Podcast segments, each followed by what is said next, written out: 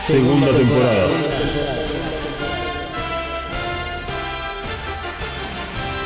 The Reveal Series.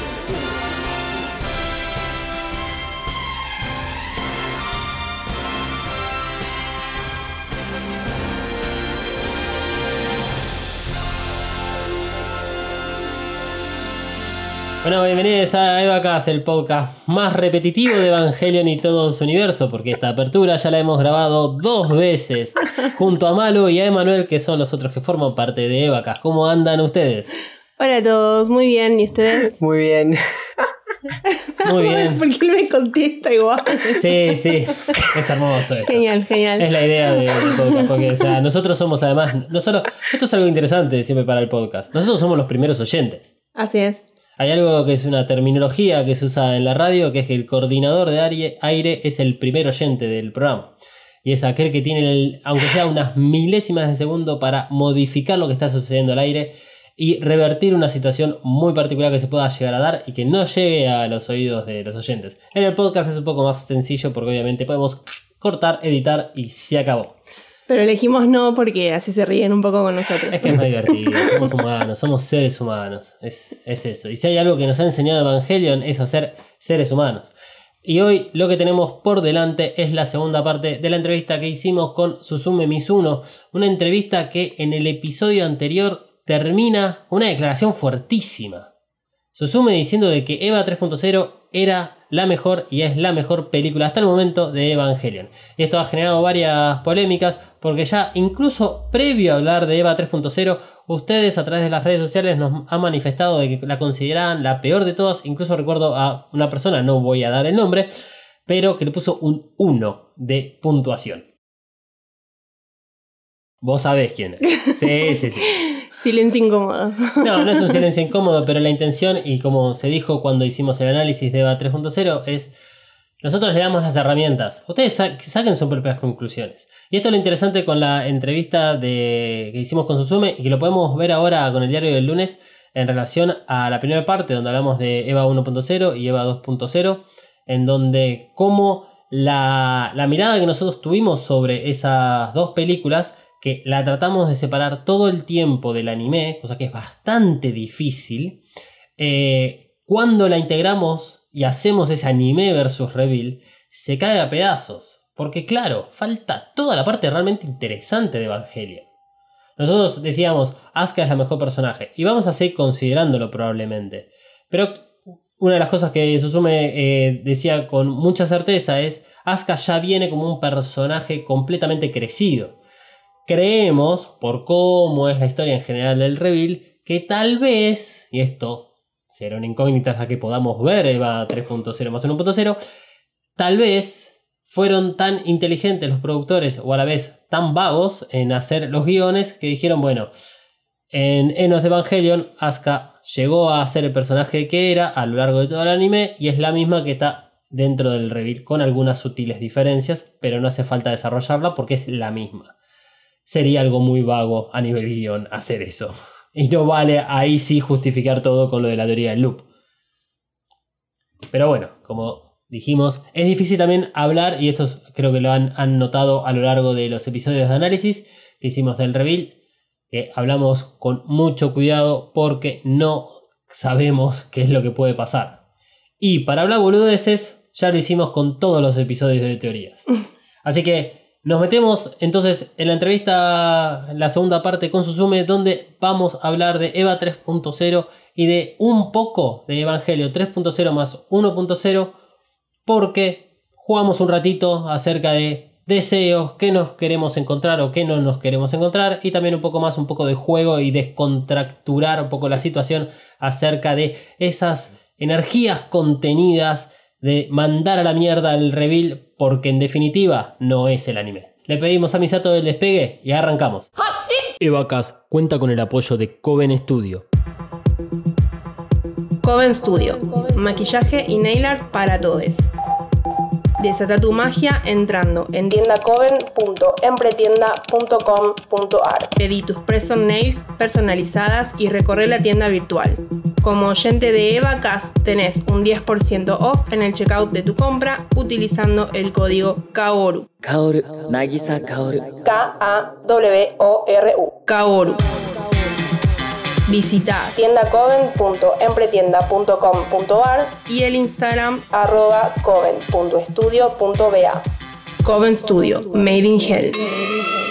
La promoción no incluye envío, válida para Argentina. El podcast no termina acá. Seguí a Evacast, En Instagram y Twitter. arroba evacast-pod. Cuanto más pasa el tiempo, eh, es más disfrutable la tercera película. Hablemos de la tercera. Eh, yo, yo recuerdo la primera vez que la vi. Eh, a ver si a vos te pareció lo mismo o no. Está, está- está bueno escuchar estas opiniones de otras personas. La primera vez que la vi, recuerdo haberme sentido un poco decepcionado. Primero desorientado por esto de los 14 años. Creo que todos pasamos por, por- por eso. Eh, después un poco decepcionado porque no entendí nada. O sea, la- el 70% de, de la construcción que tiene esa, esa película es puro misterio y eh, ahí sí es todo teoría para alimentar al fan porque pasaron eh, desde 2009, pasaron unos 4 años hasta que se estrenó la película y después habían anunciado que en- al año siguiente iba a estar la cuarta y ya se cerraba Evangelion eh, y no pasó y entonces era demasiado contenido para que quedaba suelto y bueno, vamos a jugar en internet a ver de qué se trata la siguiente película. Pero una vez que, que pude rever la 1, la 2, eh, entender un poco mejor, volver al anime y meterme con la tercera película, la tercera película es realmente buena, es muy buena. O sea, se, se queda corta en algún punto. Sí. Eh, Tiene personalidad propia. Las otras dos no la tienen para mi gusto. La están intentando construir. Pero me ha pasado de que he hablado con amigos y me confunden escenas de las películas con escenas del anime, de las dos primeras. Y dicen, sí, cuando Ramiel empieza a convertirse en tal y yo, eso solo pasa en la película. Y dicen, no, no, eso pasa en el anime. Y yo, jaja, no, eso no pasa ahí. O cuando hacen la competición por la comida, y yo, eso, eso no pasa en el anime. ¿Cómo que no? Tenemos muchas conversaciones de este tipo y dices, por- porque todavía estaban intentando decidir qué iba a ser Evang- el Rebuild of Evangelion y no lo sabían, para mi gusto, por supuesto.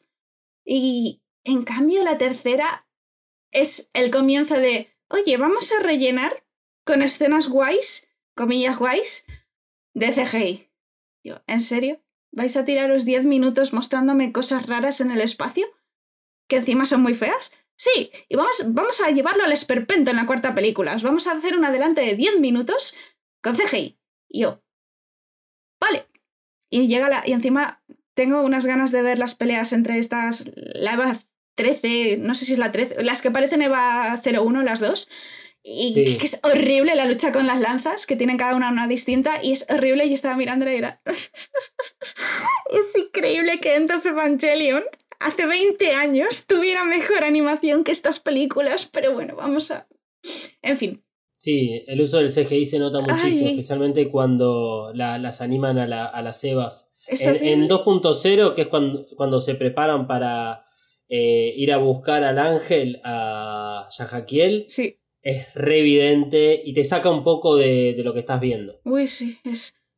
Ah, Bueno, Eh, Eh, si hablamos de lo técnico es que tengo tantas cosas de, que- eh, de las que quejarme, de unas películas que en teoría están hechas para tener mucho más brillo, que dices, no podéis hacer el peso de la seba y lo hicisteis en 1997, que las sebas se notaban que eran increíblemente pesadas.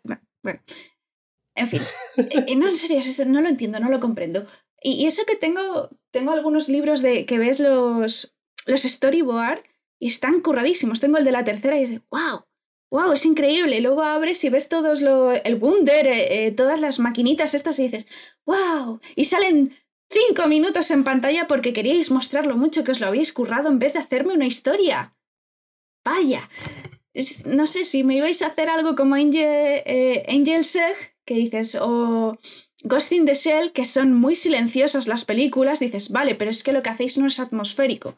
Pero al menos es cuando en la tercera empiezan a desarrollar un lenguaje visual propio que es increíblemente bestia, porque tira mucho de las teorías, pero a la vez es impresionante. Yo no sé eh, vosotros, pero yo cuando vi el final de la película estaba boquiabierta, aparte porque no entendía muy bien lo que estaba pasando. Ni por qué Nerf estaba volando y de repente había un ojo con una boca en el suelo y todo estaba rojo y esa, y esa luna que, gira y, y luego hay un cáliz gigante. ¿Qué está pasando? Pero a la vez era muy atractivo visualmente porque decías, no entiendo nada, pero es bonito, es desagradable, es, es raro. Y, y estabas, cuando se abren las puertas del goof, y dices, wow, qué bonito, no sé qué pasa, pero es bonito. Y, y quiero ver cómo han hecho estos detalles y dices, es increíble la imaginación que habéis puesto y el detalle, porque claro, te metes a la gente que investiga estas cosas y dices, ah, Ah, cuántas Eva decapitadas hay por aquí, no me había fijado. ¿Esto es un ojo? ¿Esto es tal?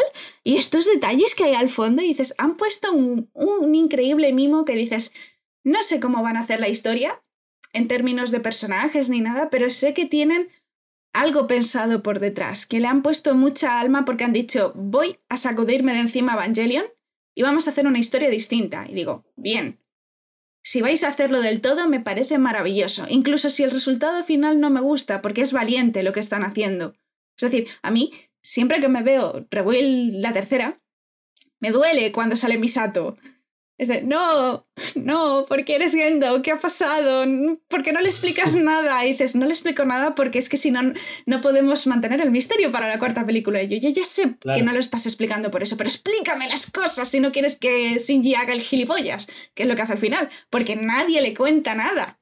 Incluso Fuyutsuki es de los pocos que le dicen, ah, sí, hicimos cosas con tu madre y Rey son clones y deberías pensar cosas antes de hacer nada. Y yo, Fujitsuki, dile que no se suba a la EVA al 13. Díselo. ¿Por qué no le puedes decir las cosas tal cual? No lo comprendo. Al único que perdona es a Kaworu porque siempre ha hablado así. Y ya está. Es el único que tiene excusa. Dices, mm, sí, no sería Kaworu si no te hablara en acertijos. Y ya está. Claro.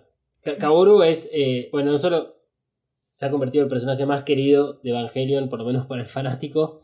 no importa en qué ámbito lo pongan, eh, Kaboru eh, siempre saca una sonrisa y algún que otro like dando vueltas por ahí. Pero yo lo sigo sintiendo cada vez que lo veo. Es un Kaboru que, es diferente al del anime. Y me, hace cuestionar muchísimas cosas. no sé si la perdona, no sé si lo habéis leído, hay una entrevista con Akira Ishida de que es un es una mala persona porque te dice, ah, sí, a mí, ah, no, me llamó para la primera película a explicarme qué era Kaworu. Y me sorprendió mucho que nadie más lo supiera. Ah, no sabéis qué es Kaworu. Y se va de la entrevista y yo, ¿pero qué es esto? ¿Qué me estás contando, Kaworu? Eh, tú como, como actor de voz sabías muchas cosas que no iban a pasar en las siguientes, eh, que iban a pasar en las siguientes películas. Sí, sí, sí. Y, me, y la, la, gente estaba indignadísima y yo, ah, no lo sabía. Y sí, yo, pero qué mala persona eres qué asqueroso. Y no te cuenta nada, pero evidentemente había algo detrás con Kaworu y no es la misma persona porque lo deja entender en la entrevista, de que le quise preguntar qué era Kaworu, quién era en esta versión, por qué conoce a Shinji, y me pareció muy... y dice... Y me emocionó, y de repente comprendí mejor a Kaworu y tú... ¡Ah! Mala persona. Por, evidentemente no va a contar nada, cosa que comprendo, pero es de... Hay algo ahí ya sea que es un Kaworu distinto al que vimos en las anteriores películas, que sea... Porque, claro, está todo el tema de los clones y de los ataúdes, que no sabemos qué son, de si Kaworu viene de otra dimensión. Si no, Kaworu dice nos volveremos a ver, se refiere a que como su alma ha quedado dentro del entry plug, luego van a volver a sacarla y se encontrará con Shinji, se van a ver en la posible complementación, va a aparecer otro Kaworu, no lo sabemos. Pero Kaoru está muy tranquilo con el hecho de morir esta vez y me parece muy confuso porque en, en el anime lo hace por un motivo muy claro y aquí es como, sí, bueno, voy a matarme para cerrar las puertas del GUF. Y tú, ah. Eh, sí. ¿ya? Que además no sucede. Sí. Y encima se queda como 10 minutos en silencio y tú, Kaworu. Kaworu, sé que estás resolviendo un puzzle, pero se puede hacer después de hablar con Asuka y decirle, oye, mira, he cambiado de opinión, no, vamos a sacar las lanzas. Esa, bueno. Y total, si te vas a morir igual, eh, te vas a morir porque no te esperas un poquito e impides que Shinji provoque el fin del mundo, pero no. además, o sea, teniendo en cuenta que es la, única persona que Shinji escucha es a Kaworu, y a la única persona que puede llegar a hacerle caso es a él. Ujú. Eh, y está además todo ese, ese dejo de la manipulación de Kaworu sobre Shinji, por cómo le cuenta las cosas que sucedieron 14 años atrás, su mirada tan, tan sesgada del asunto, eh, y mismo, bueno, toda su, su forma de, de relacionarse con él, o sea, entre Kaworu y Shinji, eh, a través de las lecciones de piano, de sacarle el choker y toda esa, también esa relación con Jesús. Esas son las cosas maravillosas que tiene Evangelion a veces. Eh, Entonces, ¿vosotros creéis que le estaba manipulando? Hay teorías muy, muy en contra de Kaworu Rebuild y, y que a mí me duelen personalmente y se basan mucho en que lleva una camiseta morada, porque el morado es el símbolo de traición del no sé qué. Yo, sí, es el símbolo de la EVA 01 también y es el símbolo de la, Sí. de la monarquía que- y de las mujeres en algunos países. ¿Qué me estás contando? Es. a mí me parece que, que hay una manipulación de Kaworu desde el discurso. No voy a entrar en detalles si tiene o no una camisa morada, o sea, realmente no, esas cosas, digamos, no, no, no me engancho con eso. Desde el discurso, teniendo en cuenta que e- e- e- esta razón de que si Kaworu de repente se da cuenta que eh, lo, Ikari lo engañó, eh, sucede todo lo que pasa con respecto a las lanzas, todo eso, o sea, podía haberlo detenido. ¿Por qué es que además le saca el, el DSS Choker a Shinji? O sea, entonces Kaworu está siguiendo el plan de Cele. eh, lo quiere demasiado a Shinji, sabe que lo que peor puede llegar a hacer la Shinji es subirse a un Evangelion, aún así lo, lo ayuda a subir.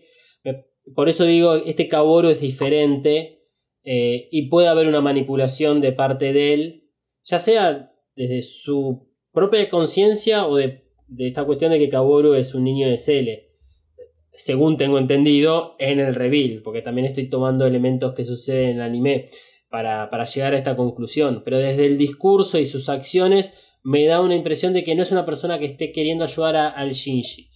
Como si en el anime eso es más evidente, como Ujú. Kaworu es un soporte emocional para, para Shinji.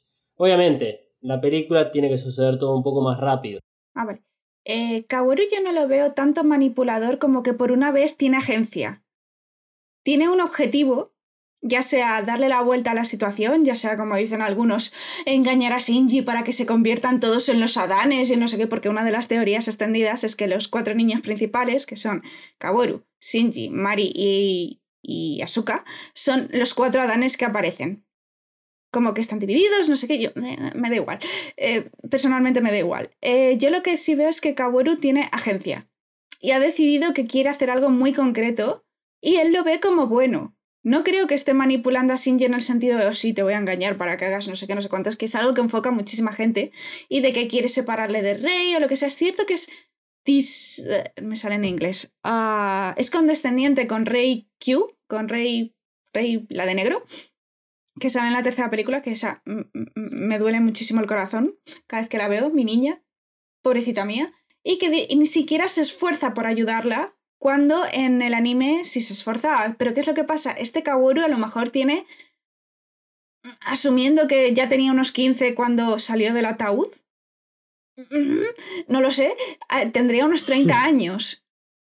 Y dices, han tenido tiempo para cosas y a lo mejor ha visto que que Rey no estaba cambiando, porque he visto muchas críticas de Asuka solo tuvo que decirle a Rey que pensara un poquito por sí misma. Y dices, sí, pero también lo hacen después de que Rey ve el programa de Sile, que se supone que es lo que la controla, o cosa rara, y creo que se deshace. Es decir, el control de Sile y desaparece porque Gendo los mata, destruye los monolitos. No sé, yo creo que hay una correlación interesante por ahí, ni idea de si va a tener importancia o no.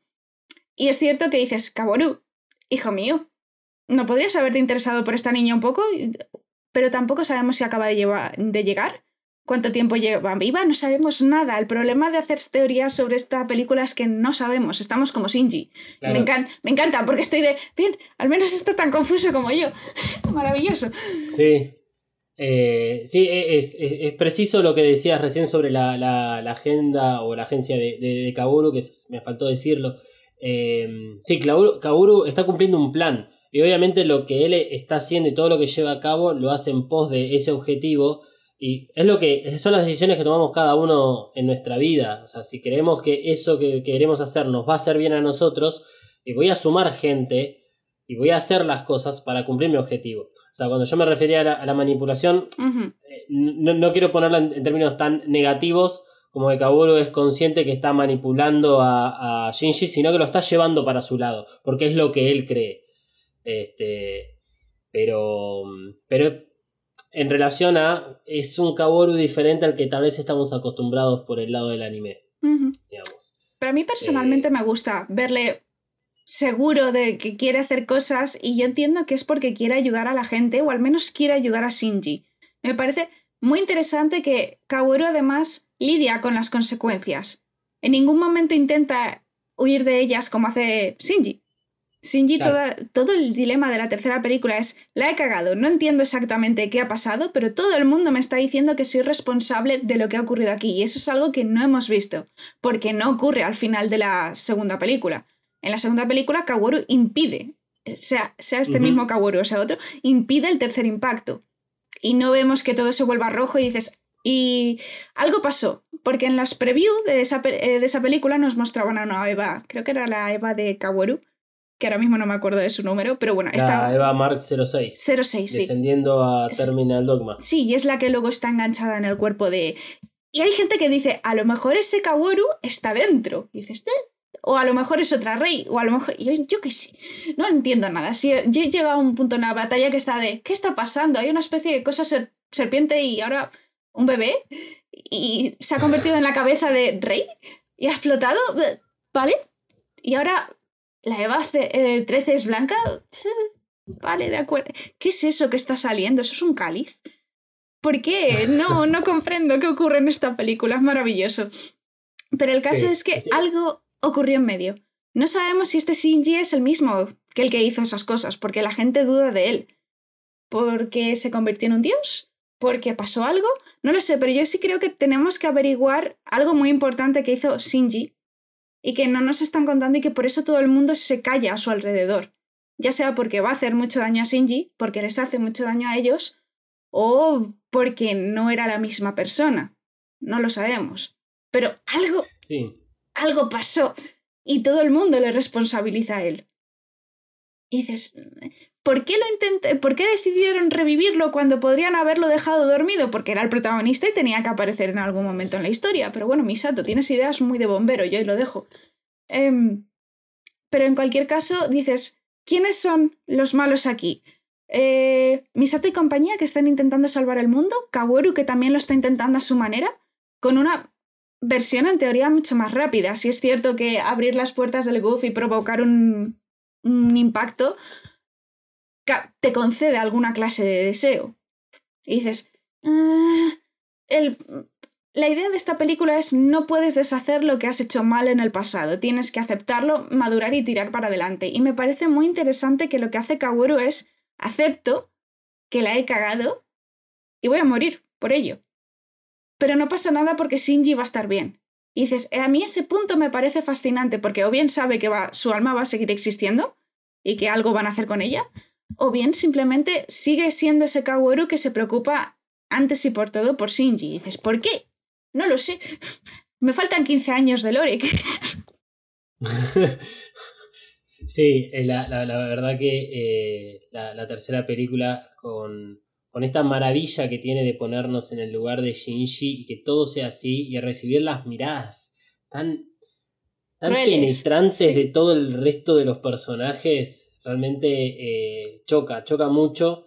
Eh, y es cierto, sí, a ver, o sea, eh, en algún punto Kaworu sigue siendo la, la persona amorosa y amable que, que lo quiere cuidar a Shinji. pero, pero muy diferente al, al del anime, me parece que acá es donde el, el reveal sí efectivamente se ha diferenciado del anime. Más allá de que toda la tercera película son todos acontecimientos completamente nuevos, por más de que tienen como su paralelismo eh, con ciertas eh, escenas o, ocasiones que suceden en anime, eh, me parece que está bien que incluso hayan puesto un Kaworu de esta forma. Como decías, o sea, lo vemos en la 1, hay 15 años en el medio, tal vez es un Kaworu de 30 años, tiene otro tipo de experiencia, tiene otro tipo de, de, de visión, incluso no tenemos ni idea qué ha pasado en esos 14 años, y creo que esa es la maravilla que tiene la tercera película. Hacer ese salto temporal eh, implica que vos quedes como espectador completamente fuera de, de vos mismo y tengas que, que prestarle mucha atención a esta película. Razón por la cual también es la más odiada. Sí, porque Por te obliga a desde- simpatizar con Shinji. Un Shinji sí. que comete errores terribles. Todo el mundo, no saques esas lanzas. Kaworu, "Uh, no sé, yo no sacaría. No, esto no es lo que yo había pensado. Shinji, no, no, no, no, en serio, voy a sacarlas. Y es de, no, Shinji, Shinji. Y te dices, entiendo por qué lo está haciendo, está horrorizado. A mí si me dicen que soy responsable del genocidio de la Tierra, también creo que se me iría un poquito la olla. Y dices, está, Sí. está todo el tema Encima de que te venden de que es Sí. posible, eh, este, te venden que con esas dos lanzas es posible recuperar todo lo perdido y- y volver a arreglar todo. Y, y claro, ¿cómo no vas a querer sacar las lanzas? Aunque sea como una película de terror donde sabes que del otro lado de la puerta que abras va a estar un monstruo. Pero es que la gente se olvida de que Shinji tiene 14 años. Vale, tiene ahora 29 o 28, pero mentalmente tiene 14. Y dices, Mentalmente tiene 14. eh, s- Asuka tiene 29 o por ahí un poco menos porque creo que era más pequeña que Shinji. Eh, o sea que tenía 13. Tendrá, eh, sí, tendrá unos Mm. 27 por ahí. Mari, eh, Mari es una incógnita. Misato es una señora cuarenta y pico. Kaoru no se sabe tampoco. Y Reikyu tampoco se sabe. Podría ser una niña de un año, podría ser una chica también inmortal que lleva ahí mucho tiempo por ahí perdida. Y dices, pero Shinji ha pasado en menos de un año de ser un niño completamente normal a montar Evas, a luchar contra ángeles, a que le maten a una eh, mate sin querer, comillas, él, a una amiga, a que le coman a una amiga en la cara, que es una escena, esa me gusta, no lo hemos comentado, pero me gusta mucho eh, al final de Evangelion 2 cuando... ¿Cómo se llamaba? Ah, Ceruel.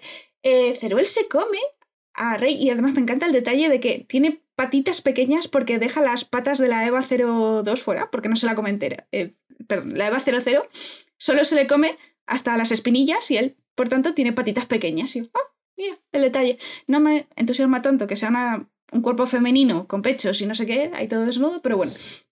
Y dices, es una escena de terror muy, muy fuerte y lo que hace es sacar el alma de Rey, más o menos, y dices, y cree que ha hecho algo bien, de que ha conseguido salvar una pequeña parte de su mundo y de repente toda oscuridad y despierta atado en una camilla que le han pintado como si fuera una especie en alienígena. Todo el mundo ha cambiado, nadie le aprecia y aún así se ofrecía a luchar con la Eva. Y le dicen, no, no te necesitamos. Y dices, ¿para qué coño le despiertas? No le vais a explicar nada, no le vais a ayudar con nada. le- ¿Para qué? Y dices, y entonces llega una persona que es rey y resulta que no es rey. Y tu padre ha vuelto a ser más gilipollas, incluso es más terrible que antes. Y luego te explican que todas las reyes son clones. Y creo que le mostraba las cabezas. Y por cierto, tu madre está dentro de la, Eva- eh, de la EVA 01. Y te has cargado el mundo. Dices, yo entiendo, toda la película es maravillosa porque va lidiando con las consecuencias de todo lo que ha hecho Shinji y dices, es una forma muy distinta de acercarse a End of Evangelion porque dices, yo, a mí no me extrañaría si Shinji intentara suicidarse, lo que pasa es que la información ha llegado tan de golpe y Kaworu le ha dicho, creo que podemos arreglarlo. ¿Qué hace eh, Shinji? Sí, sí, ahora, venga, vamos a intentarlo. Y sale mal, sale mal. A mí me sorprendería que Shinji dijera alguna palabra en la cuarta película porque es, Dios mío, pobre niño. Y nadie Sí. le explica nada.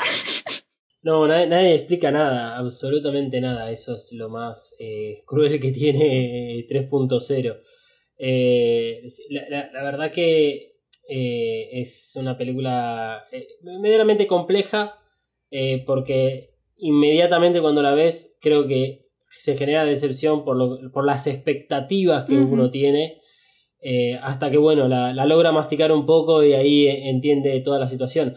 Pero mm, ya, ya que lo mencionabas recién a, a Asuka, en 3.0, Asuka es tal vez la Asuka que siempre quisimos ver, que es la que nos muestra en Enos de Evangelion, o sea, ese personaje tan, tan independiente, tan fuerte, tan decidido, y por más, a- más allá del, del parche y toda la cuestión que se le ilumina en rojo, Sí. eh, nos deja con ganas de ver todavía mucho más de Asuka y por qué está con también esa, esa personalidad que tiene. Porque lo último que hemos visto es, Que estaba encerrada en una termina- especie de cofre. sí, y, y- y que, bueno, la conversación que tiene con Misato en También. 2.0. O sea, real- realmente tiene un cambio muy, muy grande.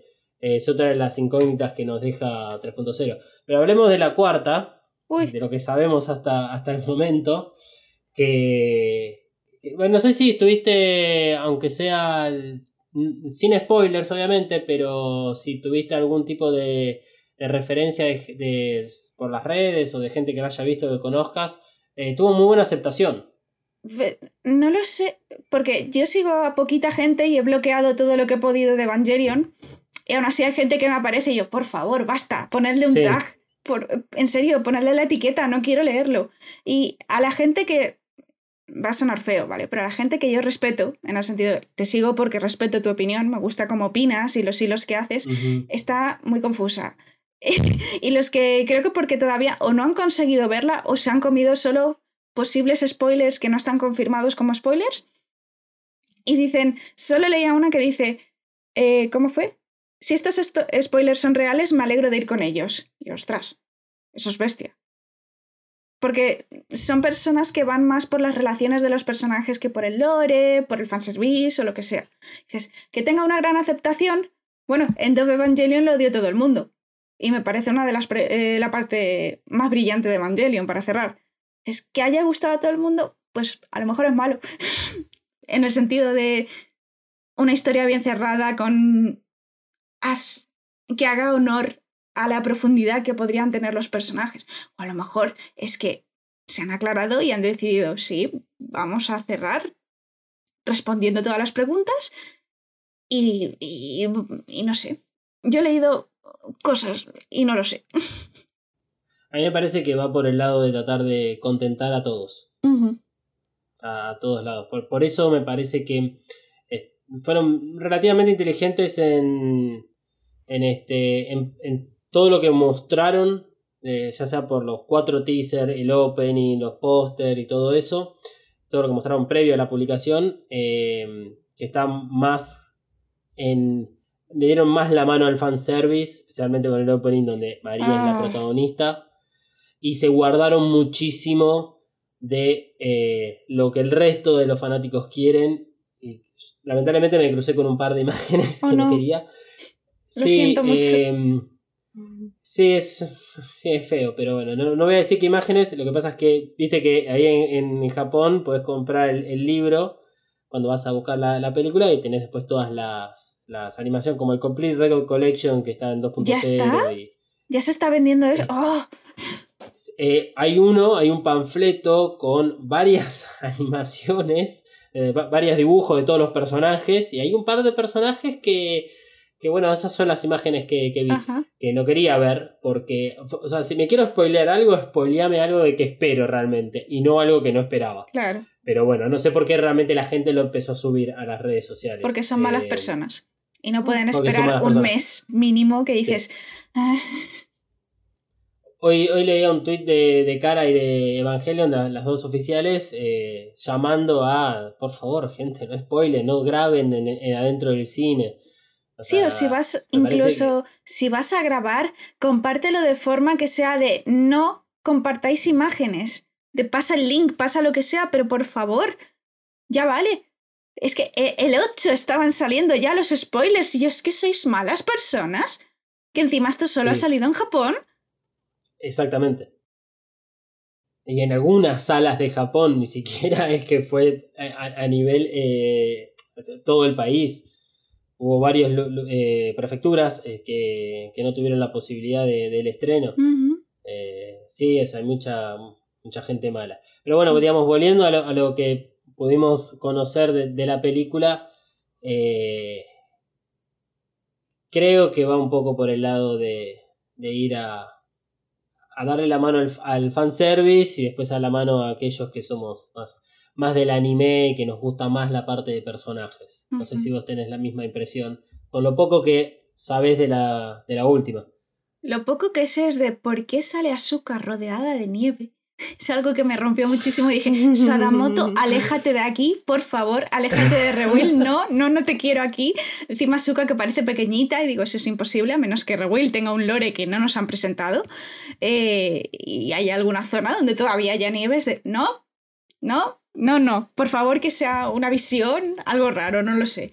Eh, lo único que sé es que se han decidido, uh, ¿cómo es decir?, liberar con todo el paisaje mm, pesadillesco que, a mí me parece precioso. Estaba mirándolo con la boca abierta cuando van caminando y eh, están los brazos de la mm. Seba y tal. Y yo, sí, sí, dame esto. Si es que me da igual. Estoy tan acostumbrada que a ver cosas que me decepcionan y yo ya tengo Evangelion y estoy contenta con Evangelion, así que cómo acabe Rebuild, como mm, comillas, me da un poco de igual porque no espero realmente nada. Solo quiero no llevarme spoilers, porque quiero disfrutar de ver la película.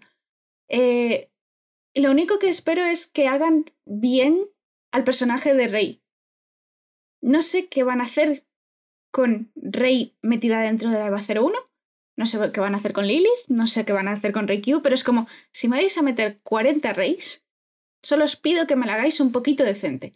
Y un poquito decente es lo que hicieron en Evangelion, así que no estoy pidiendo demasiado, porque no la desarrollaron mucho como personaje la pobrecita.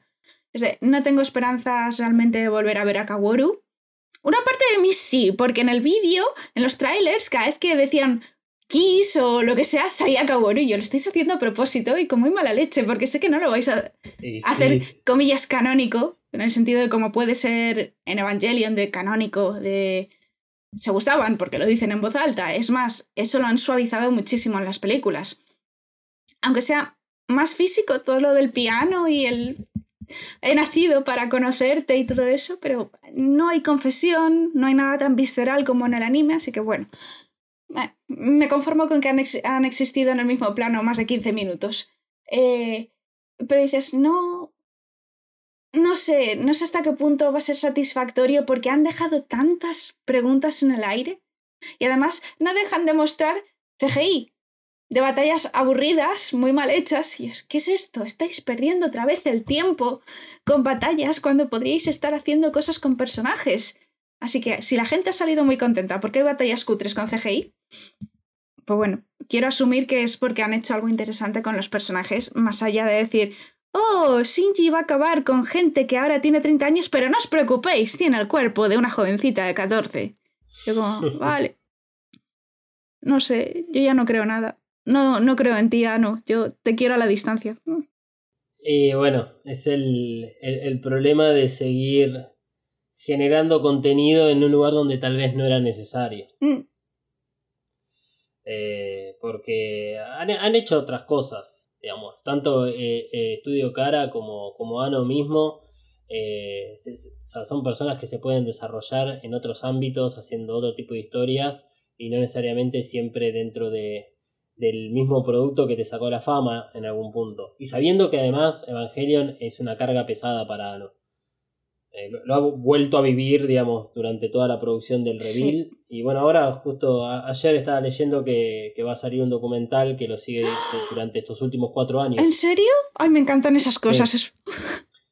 Y debe, ser muy interesante, porque justamente en, estos últimos cuatro años es que Ano tuvo otra, otra caída con su depresión. En el medio, bueno, dirige Shingo Sila. Que está muy bien, eh, me gustó bastante la película. Sí, impresionante. E, es, casi un evangelio en live action. Sí, pero, pero, me gusta porque se centra muchísimo en el trabajo de la gente corriente, que es algo que aparecía mucho en Neon Genesis Evangelion, pero no sale tanto en Rebuild. Es como, echaba de menos eso. Y luego el final ominoso. Vais a hacer lo mismo en Rebuild, ¿verdad? Vais a meternos una escena final que diga, ah, continuará. Y yo, no. Eh, ¿qué, deseos tenés para Evangelion?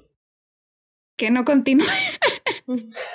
sé que van a hacer, que han abierto mucho así, a lo mejor hacemos otras cosas. Y yo, no, no, no, no, no, no. Por favor, haced... me gustaría que ya fuera un producto cerrado porque Evangelion siempre ha sido alrededor de Shinji y de Misato. Y es de, si quieres hacer Evas en otros contextos, eh, ¿por qué si la historia ya está perfectamente cerrada aquí? ¿No habéis dejado ningún espacio para que se cuenten otras historias? Porque todo gira alrededor de Nerv. Es de, "¿Y ¿qué más me queréis contar? No hay realmente nada más que contar. Re- miento, ¿vale? Los fanfics siempre demuestran que hay algo más que contar. Me podrías contar la historia de Yui, cosa que yo agradecería muchísimo. ¿Qué habéis hecho con Yui en Rebuild? Me parece fatal. Espero que aparezca. Ese es un deseo que tengo para Rebuild of Evangelion. Por favor, Yui, ¿estás ahí? ¿Te ha absorbido simplemente la Eva? Antes eras la, la señora que estaba detrás de todo y ahora, ahora no existes. ¿Qué ha pasado?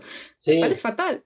Cambió muchísimo eso. Me duele en, en- en la Eso patata. fue impactante. Es decir, la Eva 01 molaba tonto, tanto y ahora es, es la Eva. Tú, bueno, vale. Sí, ahora la Eva 01 está dentro del bander encima, con lo cual es cada vez más. Sí, cada vez hay más clones de clones, porque está la Este- Eva 13 y luego están las otras dos moradas que salen y yo, mm, ya basta. Ya basta. Eh, ah, no, por favor, es que encima no hacéis diseños hasta que me aprendí el diseño de cada Eva nueva. Me llevó... jo, que se me da muy mal, ¿vale? Y era, "¿Por, por qué se parecen tanto? Es que distingo a los Power Rangers porque tienen diseños simples y los distingues por color, pero aquí no, se parecen todos muchísimo. ¡Ah! Es terrible. Y. Lo siento, me frustra. Es que encima Sí. los nombres dices, ¿por qué esta es Mark? ¿Y por qué esta no es Mark? ¿Qué significa? ¿Por- ¿Y por qué están todos los bichitos pequeñitos en, en, en, en- en You Cannot Redo? Que son pe- y las llaman también Eva, no sé qué. Yo, ¿qué? ¿Eso es una Eva? Ahora están en masa. Y encima en los trailers mostraban cientos de Evas en masa. Y yo, no. No, Sí, la serie Sí, 4. No, no, encima son todas clones, no voy a distinguir Es- nada, no voy a entender qué ocurre en pantalla, por favor. Bueno, nosotros para, para hacer eh, esta temporada sobre el reveal, eh, tomamos la decisión de, digamos, tratar el reveal como si fuese un producto único, independiente del anime, porque o sea, en algún punto lo creemos eh, de, de que, de que es así, o sea, es, el anime es el anime y, y los 10 años que hay entre Enos de Evangelion y la primera película en EVA punto 1.0 eh, es suficiente como para decir, acá están haciendo algo nuevo. Puede ser un reboot, puede ser una continuación, dependiendo de esto de la teoría del loop, independientemente, digamos, de eso. Vamos a analizarlo como algo completamente aparte. Sabiendo de que uno tiene mucho conocimiento producto del anime. Eh, y cuando empezamos con los guiones y cómo encarar todo esto, o sea, nuestro papel como Evacas, el podcast, es ofrecer una guía de entendimiento de las películas. Entonces eh, empezamos a hacer como una especie de glosario en algún punto de decir, bueno, a ver, este, este está el EVA, estos son todos los EVAs en serie, estas, estos nuevos, y, y creo que en algún punto nos ha gustado un poco más hacer el anime porque te metías mucho más en los personajes, en, en toda la parte psicológica, en las historias de cada uno de ellos. Y ahora es más, bueno, a ver, lo que estás viendo en pantalla viene de tal lado, es esto. Acá en algún punto, bueno, tenemos que tocar el anime, porque si no, no se entiende qué es lo que sucede en esta película, este, de qué es lo que le pasó a Shinji con todo el dilema del erizo. Y así sucesivamente. Eh, y nos tomamos la libertad, tal vez, de alguna forma, de, de recrear un poco algunas situaciones de las películas para hacerla un poco más artística. Y eh, yo disfruté un poco más cuando ya nos metimos en, en la tercera película, donde incluso al final de la película hicimos una bajada de línea respecto a lo que es realmente 3.0. Y, y no hablamos de teorías hasta que no terminamos de hablar de las tres primeras películas, porque realmente no somos personas que nos enganchen las teorías. Sabemos que, bueno, los eh, oyentes que tenemos, hay gente que le gusta, digamos, tratamos de, de ir a, a un nicho de personas que, que tengan nuestros mismos intereses, pero bueno, sabemos que hay gente que nos escucha que puede llegar a ser un poco más amplio y alimentamos un poco de las teorías. Y sin embargo, cuando nos metimos a hablar de, sobre teorías, elegimos, digamos, cuatro o cinco, porque son las que sabemos que están dando vueltas por ahí, porque ofrecemos, digamos, como un servicio a la comunidad, decir, bueno, te vamos a ayudar a entender de dónde vienen los, esto de los cuatro Adanes, qué es lo de la raza ancestral y todo que es el lore. Pero la verdad, no me interesa. Porque en algún punto, acá lo decía Malo en ese episodio, es que es un producto que incluso está fuera de nuestras manos. Y, y eso también es algo como positivo de entender de todo esto, que es que si los creadores quieren hacer algo completamente diferente, lo hacen.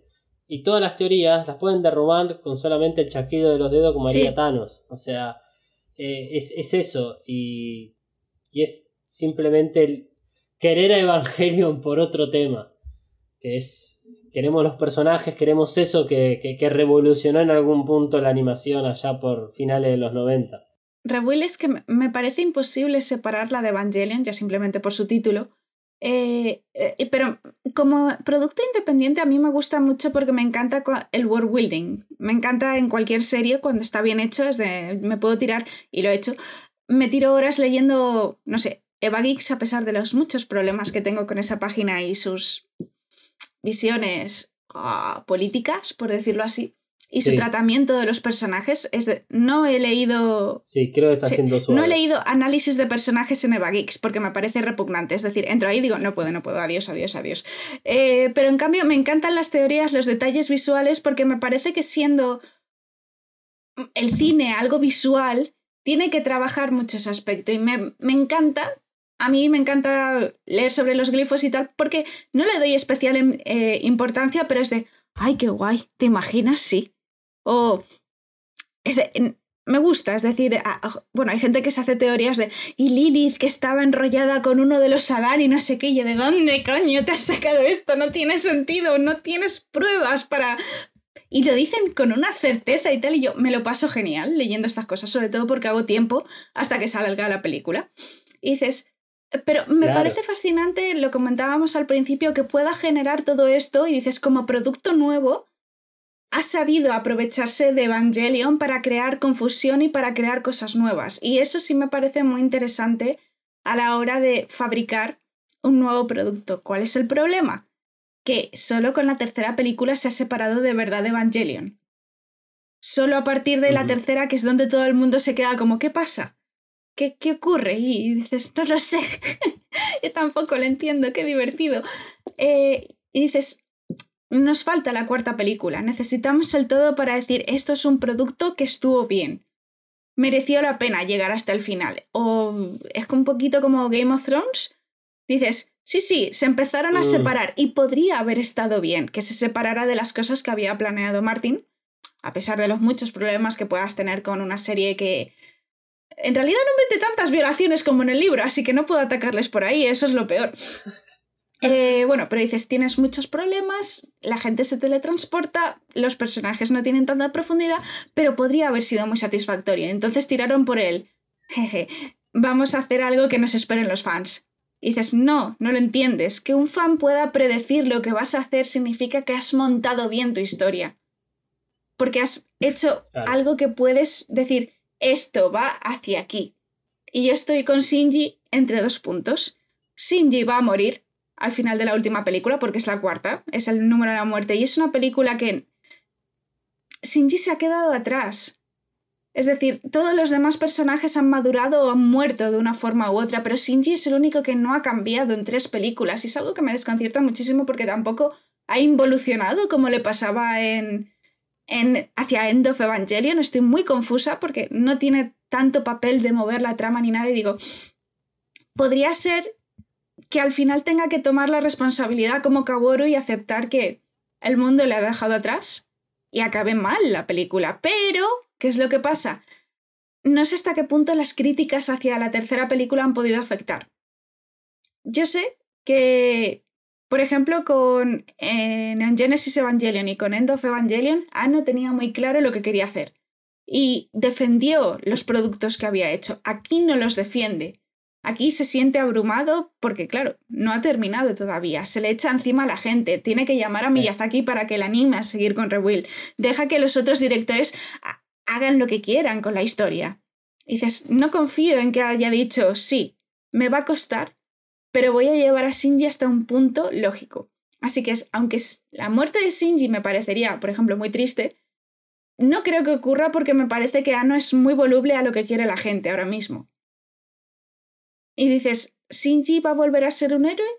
¿Shinji va a conseguir, como al final en The of Evangelion, decir, bueno, al menos quiero vivir? Pero es que para eso necesita que en la cuarta película se desarrolle muchísimo un instinto suicida que no existía en las películas. Y que en cambio existía en el anime. Y dices, no sé hacia dónde va el personaje de Shinji porque no lo han desarrollado lo suficiente para mí. Y dices, y aunque estar atascado es una idea interesante, tendría que confiar en ti como escritor ahora mismo. Como escritor que va a apartar a sus directores a decir, Shh, calma, yo voy a llevar la historia. Y no confío en Ano ahora mismo para eso. Así que no tengo ni idea de qué va a pasar. Y estoy muy confusa y a vez estoy como, no voy a dejar que me afecte. Solo espero que sea bonita visualmente la última película. Ah, y no hemos comentado una cosa, pero la música me gusta muchísimo.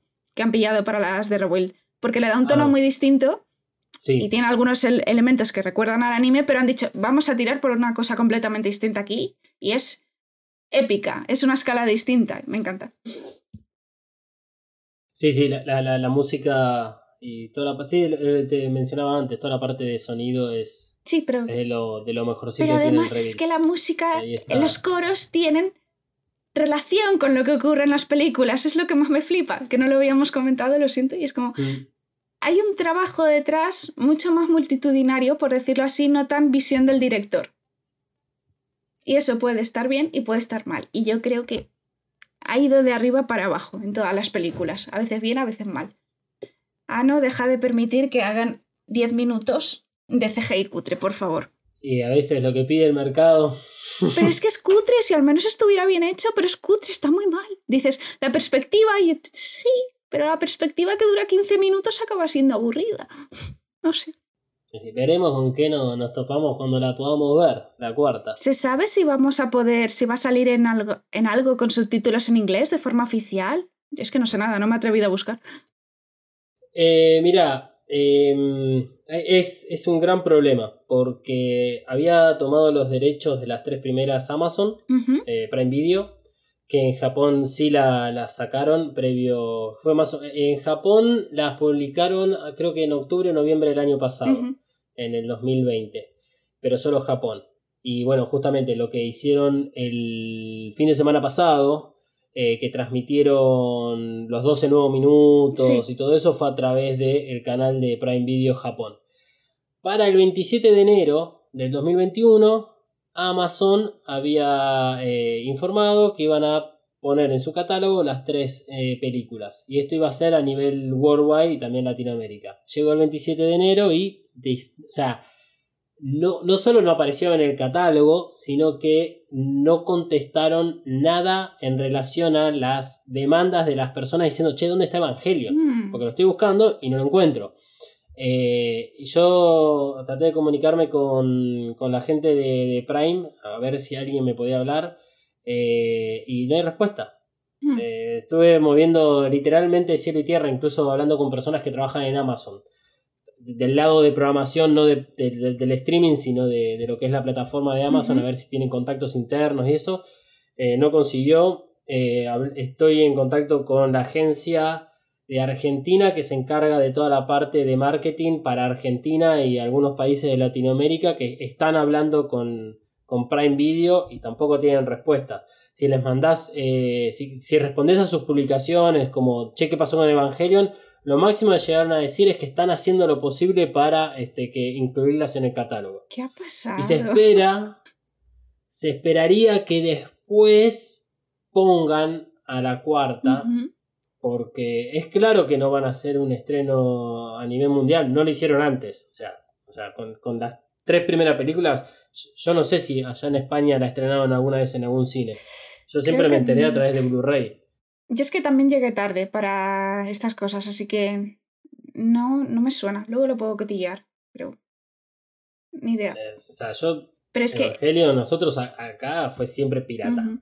Pero es que con el coronavirus no tiene sentido que hagan un estreno mundial en cines ni nada por el estilo, así que ¿a qué están esperando? O sea, yo entiendo que la, la plata que puedan ganar con, digamos, los derechos por ponerlos en una plataforma debe ser menor que hacer este entreno, estrenos en cines, por más de que no sea worldwide. Pero. Pero también me parece que va acorde con una nueva forma de consumo que está existente. Sí. Por, más allá de que es también tirar como un poco abajo el, el cine y la industria del cine. Hacer estrenos exclusivos en plataformas digitales. Y que obviamente una película no está pensada, por, por lo menos estas películas no están pensadas para ser transmitidas por streaming, sino tienen toda una edición, tanto de video como de sonido, para ser publicadas en una pantalla grande, con un sistema ya sea 7.2 o Ujú. de sonido para un- una sala de cine. eh, que es entendible. Pero también, digamos, la, la industria eh, va evolucionando a su, a su forma. Eh, estos días también salió el- el- la novedad que IMAX está por presentar por primera vez en China El Señor de los Anillos. Anda. Eh, o sea, las tres primeras Sí, sí. películas que salieron a principios del 2000. Y, y- y va, seguro va a explotar el cine, una vez que, bueno, no, no haya tanto coronavirus, pero este, seguro va a explotar. Nos- nosotros eh, hace un par de años atrás fuimos a ver cuando hicieron una presentación de Volver al Futuro en salas de cine acá en Argentina. Porque ¿cómo no voy a ir a ver Volver al Futuro por primera vez a, una sala de cine? Siempre la vi a través de televisión abierta. Eh, y tiene como su revival en algún punto, Ujú. que puede llegar a ser interesante. Pero bueno, ya eso es otro tema.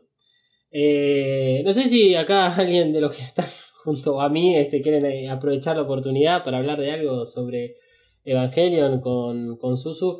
Este, siempre es un placer escucharte realmente porque hablas con, con un conocimiento y con una energía que eh, no es común y desde una óptica que es muy interesante y, y que nos encanta, por más de que podamos tener eh, incluso disidencias en sí, me gusta más la 2, Sí, me gusta sí. más la 3, Ujú. viste, como, o sea, es, es lo de menos. Eh, acá lo que importa es, es, es otro. Muchas gracias. No, yo realmente estoy absorta en todo lo que dijo Susume. Eh, todas las, las preguntas que tenía para hacerles ya las respondió porque realmente tiene una facilidad para hablar de esto que te admiro muchísimo, Susume. Realmente, o sea, estoy impactada. Así que no, nada, todo, todo lo que podía preguntar ya está explicado con lujo de detalles y estoy muy feliz. Muchas gracias. Yo estoy exactamente igual que Malu. Sí, o sea, no- nosotros somos. Bueno, acá, para esto no sé si, si lo recordás, porque decía Malu, con, con ella estuvimos hablando la, la primera vez que hablamos. O sea, eh, Malu vio todo Evangelion, tanto el anime como el reveal, en los últimos dos años por primera vez. Eh, y la, la tenemos acá como el sujeto a pruebas que va, re- va viviendo y reviviendo todo este tipo de cosas y encima con, con una mentalidad ya de, de alguien que ha pasado por muchas cosas similares a personajes femeninos de Evangelion eh, y que está, está bueno que, que tener ese, ese, digamos, ese rol Sí. presente en la mesa y Emanuel, eh, que es un joven, digamos, que, que vio Evangelion eh, cuando yo lo veía, pues somos hermanos, él y yo, Oh. y, y- y yo lo veía cuando estaba en mi casa, ahora yo ya hace 10 años que no vivo ahí, y cómo él también fue cambiando su parecer y cómo todos fuimos evolucionando. Y creo que, que eso es lo, lo más lindo que tiene el anime en cómo, en cómo va contribuyendo con las personalidades de cada uno y cómo puedes ir empatizando con diferentes personajes a, a lo largo de, de los años. Espero nunca llegar a ser Ikari. Ay, por favor, hay que esforzarse mucho para ser como Gendo, pienso yo. Sí, sí, decir que hay que esforzarse mucho. Sí, yo creo que Creo que hay sí. gente que se esfuerza muy poco. Bueno, creo- eh, es que te- eh, tengo la impresión de que eh, el nivel de aislamiento que tiene Gendo es trabajado. Yo creo que lo ha ido trabajando durante muchos años, aparte de por la muerte de Yui y todo esto, que dices, eh, eh, eso tiene que ser intencional. Ya sé que hay mucha gente que se queda sola, lo he vivido con amigos o familiares, pero dices, el nivel, el nivel de mala persona que es Gendo y que lo, es terrible porque además es muy posible que Shinji hubiera sido como él en el futuro, si... eh, Porque dices, ¿tuviste una infancia similar durante donde la gente te utilizaba y por eso ves totalmente normal cómo tratas a tu hijo? Hay algo ahí muy raro que, claro, Gendo no necesita realmente desarrollo porque es un padre y está hecho como un enemigo. Es, si os leéis algún día traducciones sueltas que hay por ahí, son muy interesantes de Hideaki hablando de su propio padre, eh, Hideaki Anno, y de cómo lo presentó como el otro, como el, el villano, por decirlo así. Esto, y claro, a no le gusta mucho Freud, así que... eh, eh, y y refleja mucho su, su relación con su padre y entiendo también con su madre, así que me quedo mirando muy fijamente, de, ¿vale? Eh, no quería imaginar que Freud ha llegado tan hondo en ti, pero bueno. Y dices, Gendo es muy inhumano porque realmente no puedes relacionarte solo con una única persona y ser el jefe de toda una organización. Un jefe en el que además la gente confía.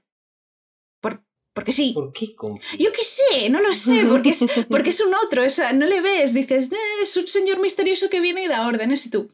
Vale, porque está visto desde el punto de vista de un niño, es como vienen algunos padres desde fuera y tienen el poder patriarcal. Y dices, viene, da órdenes, tú obedeces y él tiene la razón. Y es un señor muy misterioso. Al final te das cuenta de que es un, es un imbécil que ha querido destrozar a todo el mundo porque quería estar de vuelta con su esposa, que estaba muerta, comillas. Y dices, ah, Sí. es muy decepcionante darte cuenta de lo que estaba intentando hacer Gendo y me parece que eso es muy importante en Evangelion y por eso tengo un poquito de miedo en Rebuild, porque ha llegado mucho más lejos. Gendo todavía tiene el control de la historia en algunos aspectos dices, ¿va a ser, vais a intentar cambiar que no sea un tío patético? Porque lo es.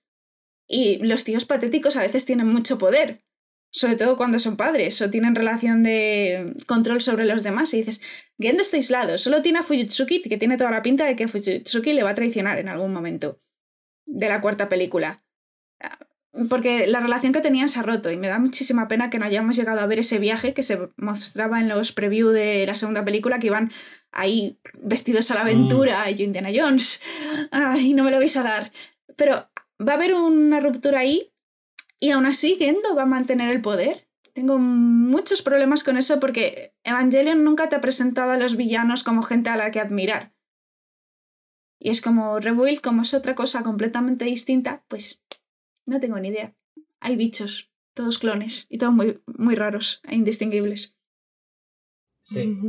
Y encima de Ikari ahora tiene un visor que aparentemente es Kill, el sí. medio cibernético. Sí, a- sea, ahora es- eres cíclope. ¿Y es qué ay. significa esto? Porque ahora eres el jefe. Es que son las gafas del jefe de Sile, entiendo. O- Sí, y dices, todos entendemos lo mismo. Sí, es de... mm. Y además se ha cargado a los de Sile, que eran monolitos literales. De, ¿Qué está pasando aquí? ¿Qué, qué, qué? ¡Ah! no lo sé. Estoy muy confusa con la tercera película, pero creo que es una confusión divertida. Que no es... No es como a veces te ves series y dices, no estoy comprendiendo nada porque está muy mal escrito. Que Claro. He dejado muchas series por eso que dices, ah, no, adiós. Y aquí es de, quiero respuestas, si no me satisfacen, pues patata, ¿qué se le va a hacer? Pero si me satisfacen, yo os daré un pequeño aplauso y me iré, siempre y cuando no me pongáis que Gendo es guay. Vale, vale, ese va a ser, ese va a ser mi deseo, que Gendo no sea guay. No, no puedo permitir que ese tío sea guay. Es- ah, no, por favor, no. Mm. Bueno, eh, vamos a tener entonces que volver a hablar una vez que salga la cuarta película Sí. para que la podamos ver a ver si efectivamente cumplen o no nuestros deseos. Por lo menos mi deseo para la cuarta película es, o sea, en algún punto, yo, yo lo decía, eh, el capítulo creo que anterior de Vacas, o sea, yo quiero que Shinji en algún punto sea feliz porque también yo necesito eso. Es un bonito O sea, deseo. independientemente. O sea, fu- fuera de toda la historia, todo lo que pueda suceder, o sea, en algún punto es, es lo que todos esperamos porque es el final del anime, digamos. Es, es, es llegar a, a- a lograr de que Shinji finalmente comprendió algo, que es lo que todos en algún punto pasamos y tratamos de comprender día a Que día. puedas Sí, incluso sí. que.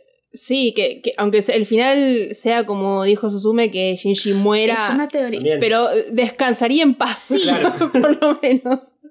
alguna clase de O satisfacción. sea, igual sería un final feliz. Sí, alguna clase de satisfacción y de madurez que digas, bien, al menos no fue todo completamente horrible. Claro, Y tengo una pregunta así como para descontracturar y ya flashear cualquiera. sí. Eh, ya sé que Suzume dijo que eh, le gustaría que, bueno, se cierre completamente y que se termine ya toda esta tortura que es Evangelion. Pero si tuvieras que eh, ver un spin-off. ¿cuál sería? Yo dije eh, Shinji y Kaoru, eh, película romántica, comedia teen, eh, romántica en París, eh, comiendo el mismo espagueti que Oh. termina en un beso. ¿A vos qué te gustaría ver? Bueno, pero me tenéis que decir los demás también. Un spin-off, no vale solo, solo yo.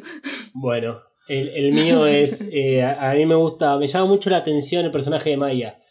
Eh, y, y me gustaría ver cómo fue lo que vivió ella del- desde el segundo impacto. Porque el Enos de Evangelion notás eh, cuando ella está, que no quiere agarrar un arma, que, que no quiere defenderse. Ahí- ahí, en ese momento yo me pregunté, ¿qué, ¿qué le pasó a Maya en su vida? Digamos, desde el segundo impacto, que es donde todo cambia, como puede llegar a ser ahora toda esta situación del COVID, como algo a nivel mundial puede transformar a las sociedades y a las personas, cómo le impactó a ella que llega un momento en, en el cual eh, es el final de todo y, y está en esa posición tan choqueante que tiene Maya que, o sea, la verdad, no, no voy a defenderme y no voy a matar a una persona, no voy a usar un arma para esto. Y me encantaría ver qué, qué sucede con ella, más después de los cambios que tiene eh, en 3.0, donde se la ve que es mucho más estricta Madre mía, sí. y que se, se nota que, que está en otro nivel y bueno, también un poco que, es- que es lo mismo que se ve en 3.0, se ve en el opening como está realmente eh, controlando situaciones y, y quejándose un poco de las nuevas generaciones de personas, que es un poco como yo también, por eso me gusta. Así que ese sería mi spin-off. Falta uno. Eh, esta- estaba pensando. Yo de spin-off me encantaría ver un poco más de, de Fuyutsuki. Ah, ¿Qué, qué tiene en la cabeza ese chabón? Como para estar siempre al lado de Ikari y no matarlo. ¿Eh? autocontrol. Sí. Pues. mm, a mí es que hay tantas cosas que me gustan. Si tuviera que pedir una historia, yo no pediría que fuera una historia de después, sino una historia de antes. Porque me conformaría con ver cosas de Yui. Me conformaría con ver. Si es de Rebuild, por ejemplo, yo estoy. Tengo muchísima curiosidad por las mini rey de ojos amarillos que aparecen en el preview del se por Mm. favor el- las preview del Mm, segundo sí. la segunda película me traen Oh. por el, el camino de la amargura me dejaron tantas preguntas Eh, y quiero saber qué fue de ellas porque a mí me interesa mucho me da muchísima penita Rey y a la vez me parece un personaje muy bueno y, y me da mucha rabia cómo se ha convertido en una especie de cliché fetichizado gracias a no en parte es culpa tuya aunque digas que no y me encantaría una historia de ella también aceptaría una historia de Kaworu de antes, porque quiero saber qué pasó con este muchacho. Es decir, yo quiero una historia de antes de qué pasó. Tanto en End of Evangelion, que no sea una historia centrada en Shinji, eh, me, me conformo con Misato, con Kaworu, con Rei, me da igual, pero ver sus historias hasta que llega la trama original, porque a mí el pasado es cuando te empiezan a contar cosas. En el episodio 21 de Evangelion yo estaba flipando de, oh Dios mío, cuéntame más, ¿por qué es tan poquito? Muéstrame. Y aquí también es de, la, por favor, necesito un relleno de esos 15 años.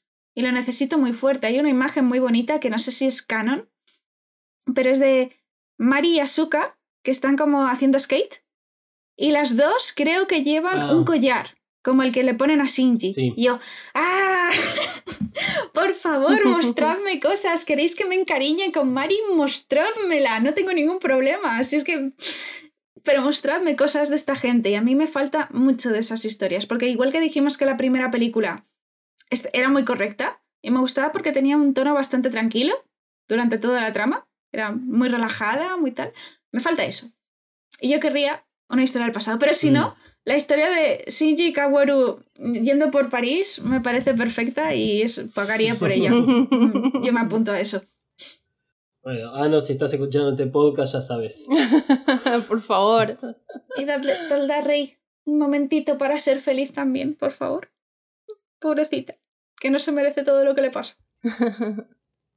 No, realmente no, y probablemente no lo haya ni pedido. Un Mm. clon, el alma de otra cosa, qué cosa extraña. Sí, es de. ¿y por qué eres una clon de Yui aquí? ¿Ves? Es que si, si empiezo a hacerme preguntas no acabo, porque es de, er- Rebuild tiene más preguntas que Evangelion, así que...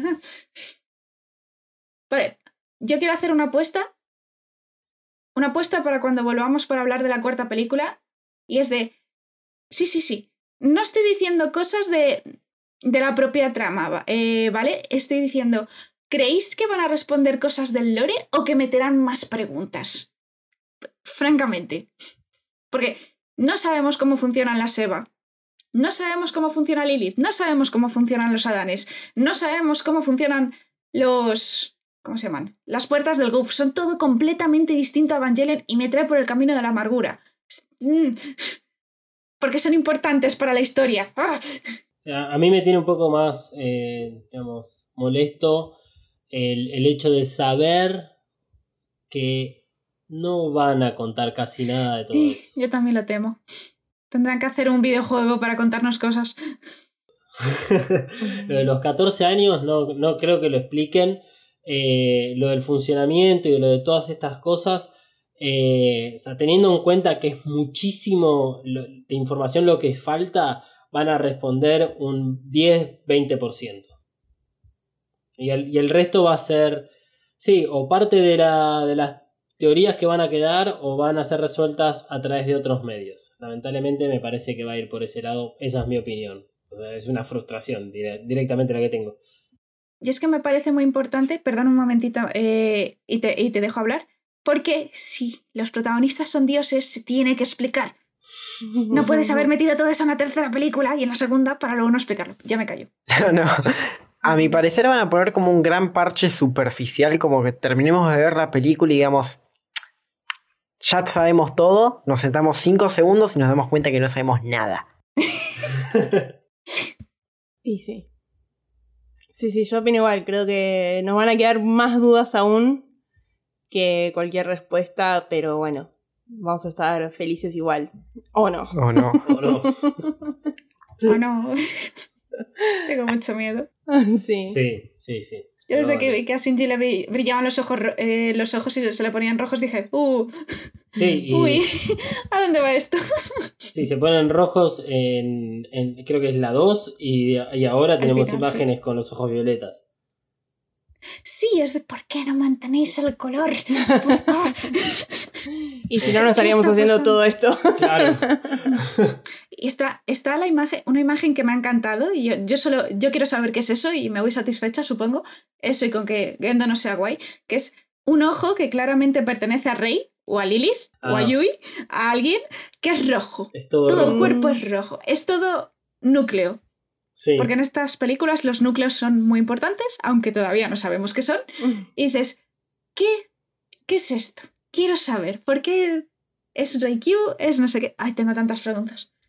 Sí. Y me voy a comer spoilers, estoy segura. Mm. Trataremos que no, que no, que, y esperamos que no, que no- nadie se come un spoilers. eh, porque. Espero que. sí, Amazon, por favor, date prisa. que al Sí. final nadie va a querer verlo si no sabemos la película. Sí, sí. Bueno, Sí. mentira, vamos a querer verlo igual. Sí, pero- por supuesto. obviamente. Es que sí, en algún punto es- es- somos hijos del rigor. Y sí. Este, no- no- caemos, es necesario, es necesario verla. La pregunta es. ¿Traerán a Dan Kanemitsu otra vez para que cuando salga Kaworu y diga algo lo, lo conviertan en eres digno de mi gracia? Eso era en español, pero bueno. Eh, ¿Cómo era en inglés? No, no, no, sí, en inglés era You're worthy of my grace. Sí, no sí. puedo superar eso. Y Eso. I like you. También. En español era Me caes bien. Me caes Yo, bien, "Ah, ahí está. Sí, sí, sí, sí. tengo muchos, muchos problemas con quién vaya a hacer la traducción y tengo miedo, pero bueno. Sí, Que a lo que, mejor es eso. siempre que recomendamos que vayan a ver eh, en Netflix el anime, está el gran, la gran aclaración de que re- miren que en tal momento hay un, hay un problema. Lo ponemos como que hay un problema con los subtítulos, no. Esto no pasó así, esto es diferente, están cambiando los personajes, la historia, todo. Es, es durísimo eso. Eh, Es que no me acuerdo en cuál de todas las traducciones, porque he leído ya tantos artículos, pero le metían a Shinji diciendo, eh, no sé qué, como a mí me gusta Asuka. Yo, ¿qué? Eso ni siquiera lo dice. No menciona ni el nombre que me estás contando. Ay, Dios mío. Las guerras de ships alcanzan a los traductores, es terrible. Bueno, no te queremos robar más tiempo, habíamos creo que planeado más o menos una hora, llevamos dos horas. Sí, lo siento, hablo muchísimo. No, no, yo, te decía, o sea, nosotros no tenemos problemas, así que este, es más que nada porque vos estás eh, brindándote a, a nosotros en este momento. Es sábado, sabemos que estudiás, sabemos que tenés que preparar una clase que te la siguen demorando, entonces... Sí. este, no, Bueno, no. lo t- tengo el lunes ya la clase. Ah, bueno, bien. Así que, Susume, te agradecemos muchísimo haber formado parte nuevamente de Vacas. Este, no sé si tenés algo más para, para decir y cerrar con lo que quieras. Eh, pero pueden encontrar a Susume a través de su Twitter, que es Susume Misuno. eh, y se escribe. Bueno, después lo vamos a terminar compartiendo, pero. Susume se escribe primero con S, después con Z, y Misuno con solamente Z. Eh, y obviamente sigan a Mistral Chronicles, que en Twitter es Mistral CHR. Y si buscan Mistral Chronicles en Google, le va a aparecer tanto el canal de YouTube como la página, que siempre es buena tenerla ahí dentro de los favoritos. Pues solo quería daros las gracias, me hizo mucha ilusión cuando dijiste, "Ah, vamos a hacer otro episodio. Y yo, sí, sí, venga. Eh, la pena, siento no haber podido traer a mis compañeras, pero como digo, no son tan frikis de Evangelion como yo. Por algo soy la que escribe los guiones y las demás son las que me ayudan a hacer el trabajo con Evangelion. Eh, lo disfrutaba mucho. Siento también haberme pasado mucho hablando. Es- eh, me tenéis que, tenéis que aprender a interrumpirme, porque hablo muchísimo. Y tengo ganas de reunirme cuando podamos hablar al fin de la cuarta película. Que el viento sopla a vuestro favor y muchísimas gracias. ¿Todavía no te suscribiste a Evacast? Ay, bueno, no es para tanto. Primero lo primero, redes sociales. Te tiro la primera. ¿Listo? En Twitter. arroba evacas-pod, Atención que ahí va la otra, ¿eh? En Instagram. arroba evacas-pod. Listo. Ahora solo te queda buscar Evacast en tu aplicación de podcast favorita y darle al botón de suscripción. Con este pequeño gesto nos ayudas un montón para seguir ofreciendo podcast de calidad. Bueno, qué pedazo de, de charla. Eh, eh, digamos entrevista porque, bueno, creo que es la, la forma fácil de marcarla dentro de un formato conocido. Eh, es más una charla, es más un intercambio de opiniones, como, como me gusta, eh, digamos, recalcar en algún punto, eh, es esta cuestión de, de- diferencias que hay entre opiniones, o sea, creo que, que lo más interesante se puede haber dado en torno a EVA 2.0. Yo no soy un gran defensor del reveal. Eh, EVA 2.0 me encanta independientemente de lo que hablamos y de lo que pueden haber escuchado tanto de mi parte, e incluso si van a, de vuelta a escuchar el episodio de Vacas eh, 2.0, eh, van, a hablar, van a ver que yo hablo maravillas de esa película, porque también hay una cuestión nostálgica. eh, me encanta visualmente, me encanta toda la parte de sonido y eso fue algo que siempre destaqué. Y por más por más allá de todas la- las cuestiones de personaje que hemos analizado con, con Suzume y de lo que es en sí el reveal, eh, me sigue pareciendo una película, digamos, en algún punto maravillosa porque es linda de ver. eh, independientemente de lo que es el concepto de Evangelion, y ya saben, la segunda temporada de, de Vacas se hizo tratando de separarnos del anime. Es muy difícil, porque incluso muchos de los análisis que hemos hecho de las tres primeras películas eh, hacemos callbacks al anime o sabemos que tenemos información del anime en la cabeza y por eso es que podemos explicar ciertas cosas que se explican. Pero si van a escuchar 3.0, van a notar que hay un- una gran, digamos, militancia en pos de esa película y que hemos hablado muy bien de la 3.0 porque tiene que ver con esa, eh, ¿cómo es que lo había definido? Esencia neoevangelística. Eh, y, y justamente, vayan a escuchar el final de 3.0 para que vean, no es un cambio de parecer, tiene que ver con la evolución. Nosotros, eh, desde Evacas, creo que siempre hemos eh, tratado de manifestar esa evolución que no solo tienen los personajes del anime, o que esperamos que tenga con 3.0 más 1.0, digamos, alguno de los personajes y que tenga esa evolución, el reveal. Pero si ustedes es- hacen el, el rewatch o el re- relisten de Evacas, yo sé que hay muchos de ustedes lo hacen, pueden notar que episodio a episodio de la primera temporada todos vamos creciendo junto a Evangelion y ya sea porque es una cuestión necesaria en la vida de las personas, este crecimiento personal, o porque sabemos que es lo que manifiesta Evangelion, es uno de los puntos fuertes de Evangelion, lo hemos manifestado en cada episodio para intensificarlo, para ah, realmente, eh, la palabra es highlight, eh, para Destacar. destacarlo eh, y, eh, y- y realmente que ustedes sientan empatía con nosotros de cómo también ustedes van evolucionando y cómo les puede ir cambiando el, el parecer de las cosas sin que nosotros le digamos tienen que opinar esto. Porque eso es lo que nos, nos gusta hacer este podcast. Sí, creo que es muy importante poder ir eh, cambiando siempre nuestra opinión, si no sería todo muy aburrido eh, y no habríamos aprendido nada en la vida de nada, porque es, es necesario ir construyendo opiniones y cambiando de parecer todo el tiempo eh, me parece importante. Y también me parece sumamente interesante y también muy importante que hayan diferencias. Si bien eh, con Susume eh, compartimos ideología, compartimos muchas cosas, que haya diferencias eh, es lo que hace interesante la charla y poder debatir siempre con respeto eh, me parece increíble. Así que está buenísimo. O sea, si no hubieran diferencias, este podcast sería un embole. O sea, no, no tendría sentido. y también siempre estamos abiertos a, a, a que ustedes nos den sus opiniones y también podamos debatir, siempre obviamente con respeto. Eh, y nada, eso me parece buenísimo. Em, no, fue un muy lindo episodio este. Por no decir uno de los mejores de la temporada. A mi parecer. Andate a la puta. O sea, claro, listo, está bien. ¿Sabes qué? Anda a hacer el podcast con Sí, Susume. sí, anda a hacer tu podcast, Emanuel.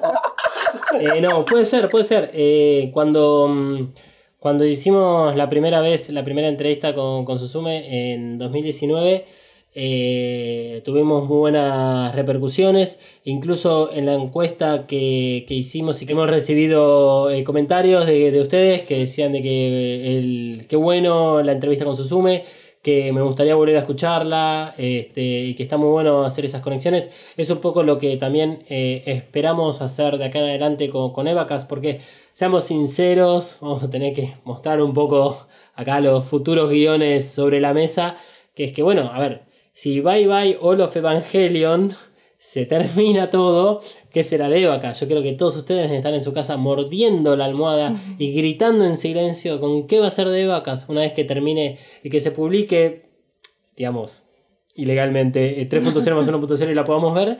eh, ¿Qué va a pasar con Evacas? Evacas va a continuar, pero va, va a continuar, digamos, por, por este camino, por un, por un camino que ya no va a ser más, digamos, de análisis del momento, porque no va a haber más nuevo para contar, pero queda un montonazo de cosas para, para contar sobre Evangelion. Eh, creo que al haber escuchado esta charla con Susume, se le deben haber disparado un montonazo de ideas y de preguntas y de cosas que, que quieran saber. Por ejemplo, creo que uno de los grandes, eh, una de las grandes incógnitas es la vida de Ano. Eh, este, entonces, eh, sí, es, una de las cosas que siempre quisimos hablar, pero como ya saben, eh, nosotros tal vez en algún punto somos un poco más lentos que otros podcasts, creo que es lo que nos diferencian, nos tomamos las cosas con mucha cautela, con mucho respeto, eh, porque entendemos que así como nosotros destinamos nuestro tiempo a hacer este podcast y que ustedes eh, además destinan el, el tiempo de ustedes a escucharnos, hay otra gente que ha hecho estos, estos productos y se merecen ese respeto. Y no es tan fácil como apuntar con el dedo y decir, eh, lo que vos hiciste es una basura o es una porquería. Este, ¿Entendés Star Wars 9? Pero la cuestión es que vamos a hablar de, de Ano en algún momento, vamos a hacer análisis mucho más profundos en relación a los personajes, vamos a hacer un- una comparación, ahí sí que queremos hacerla, anime versus reveal, te digo que cuadro a cuadro y nos vamos a sacar eh, las vísceras de adentro como la EVA 01 y el Dummy Plug System contra la EVA 03. Eh, porque ahí sí vamos a empezar a reírnos, vamos a empezar a, a ser un poco más críticos, pero hasta el momento nuestro papel es ayudarlos a ustedes a que puedan disfrutar de Evangelion de la forma que ustedes quieran consumirlo, ya sea primero el anime, después el reveal, o primero el reveal, después el anime, que incluso con las gran cantidad de cosas que tenemos para hablar de- del manga, que mucho no nos gusta y que pocas veces hemos hablado, eh, este, hablemos también del manga, hablemos de, de cómo fue la producción, de todo esto, porque eh, nuevamente es muy fácil hablar pestes cuando vos lo único que haces es estar sentado en tu casa mirando la tele y no tenés ni idea de lo que pasa ahí atrás. Y está bueno conocer esas historias, porque esas personas que han pasado por ciertas cosas en su vida son las que después te educan a vos a través de todas estas películas o series, o anime, o manga, o un libro, o un podcast. Eh, porque eh, eh, son productos que surgen de la necesidad de contar algo que las personas tienen guardadas adentro. Eh, así, así surgen un montonazo de cosas. Eh, y si no, hagan un poco de, de- búsqueda ahí por internet y, empiecen a, a entender por qué está muy en boca de todos esta cultura de la cancelación de personajes o de historias o de cosas viejas o si tienen Disney Plus se pueden dar cuenta de cuando van a ver este, algunas películas clásicas de Disney eh, no, no están digamos eh, en el catálogo para, para niños sino que están en el catálogo para adultos o sea los perfiles o tienen una pantalla en negro con un, un aviso diciendo de que esta película o este dibujo animado fue hecho en otra época y que bueno este a los negros se los esclavizaba eh, o se los trataba con una forma muy denigrante, que estas referencias son para culturas eh, como mi- minorías o cómo nos veían a los latinoamericanos en, en, digamos, en Estados Unidos, así sucesivamente con otras culturas, por ejemplo Pocahontas y cuantos más. O bueno, el, el- el- el cómo ir marcando agenda de alguna forma con respecto al rol de la mujer, y etcétera, etcétera, etcétera. Que, bueno, como habrán escuchado en el episodio de hoy, el Reveal le da la mano a esa cultura y a ese fandom tan tóxico que generó Enos de Evangelion. O sea, generó el armado y la publicación de Enos de Evangelion. Sí, que a la vez sirve para charlarlo y para poder darnos cuenta, identificar los, los errores y las cosas que están mal y poder aprender de, de todo eso. Eh, sí, ojalá que, que en, algún, en algún punto de la historia eh, estas películas, estas series eh, sean vistas con ese ojo crítico y formen parte de, de la educación. O sea, de una educación con conciencia, como un ejemplo, como agarrar una tapa de un diario y decir, este titular es falso por tal y tal motivo y este, esto no debería ser así en el periodismo. No sucede, ojalá que suceda, y no que simplemente esté a disposición de cualquier persona y que sean consumidas sin ningún tipo de aclaración y que sigamos transmitiendo, digamos, una cultura tan tóxica. Porque en definitiva, los que pagamos los platos rotos no son los que están allá arriba produciendo y cagándose, digamos, de, en, en la demás gente y juntando guita. Somos, somos los giles como nosotros que som- somos los que en definitiva lo sufrimos un poco más. Y sí, bueno, nada, y siempre estar cuestionándose todo lo que consumen y todo lo que leen y siempre investigar un poco más es lo que también va a ayudar a, a, a- que sepan cómo consumir y, lo, y qué es lo que están consumiendo y nada, y poder crecer como personas. Eso mismo. Eh, bueno, no sé si quieren decir algo más antes de, de cerrar el, el episodio de hoy. Este, ya sea por la entrevista, sea incluso de Eva 3.0 más 1.0, por favor, no spoilers. Ah, pero Este, yo leí que... Ah, no, mentira. perdón, perdón, ya me calmo. Eh, bueno, entonces damos por cerrado el episodio de hoy. Espero que, que les haya gustado, eh, tanto como a nosotros, haberlo hecho.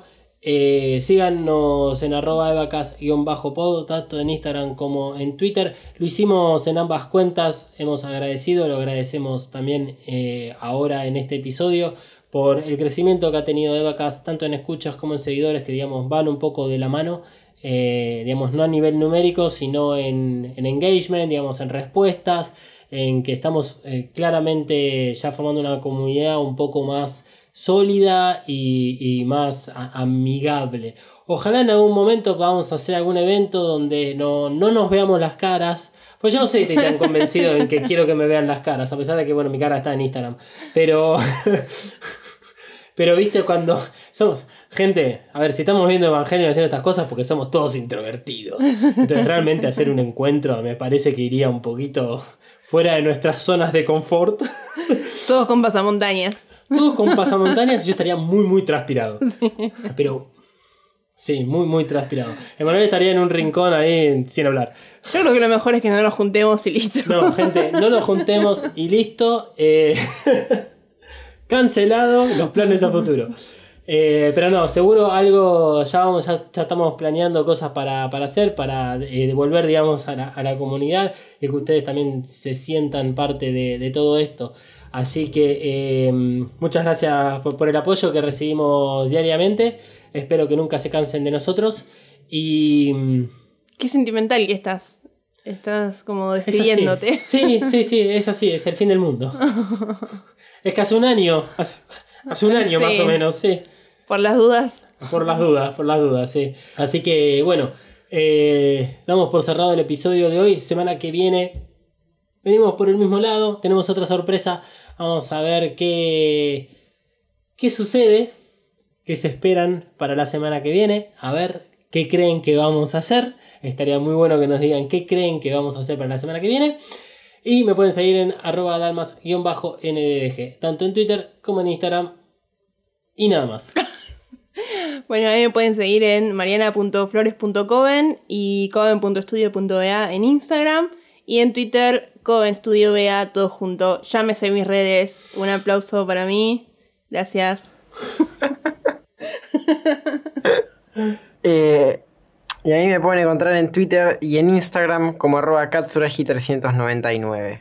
Eh, y bueno, muchas gracias a Coven Studio, que es el que banca eh, psicológicamente, artísticamente, económicamente a este podcast.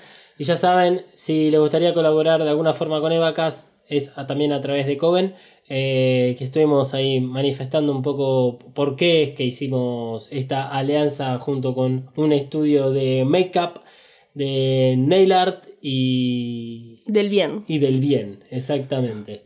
Del bien, pero Del mal. del mal, exactamente. Ahí va. Será hasta la semana que viene. Evacas cuenta con el apoyo de Coven Studio. Coven Studio, maquillaje y nail art para todos. Desata tu magia entrando en tiendacoven.empretienda.com.ar. Pedí tus Present Nails personalizadas y recorre la tienda virtual. Como oyente de EvaCast tenés un 10% off en el checkout de tu compra utilizando el código KAORU. KAORU. Nagisa KAORU. K-A-W-O-R-U. KAORU. Visita tiendacoven.empretienda.com.ar y el Instagram arroba coven.estudio.ba. Coven Studio, Made in Hell. La promoción no incluye envío, válida para Argentina. Evacas es un producto fabricado 100% en los headquarters de Mothercaster Media ubicados en Saavedra 3. Si querés tener tu propio podcast o ya tenés uno, descubrí mothercastermedia.com. Elegí el servicio que mejor se adapta a tus necesidades y objetivos. Producción, mentoría, cursos, edición y más. Busca arroba Mothercaster en tu red social favorita y no te quedes afuera. Mothercaster Media. Transforma tus ideas en podcast.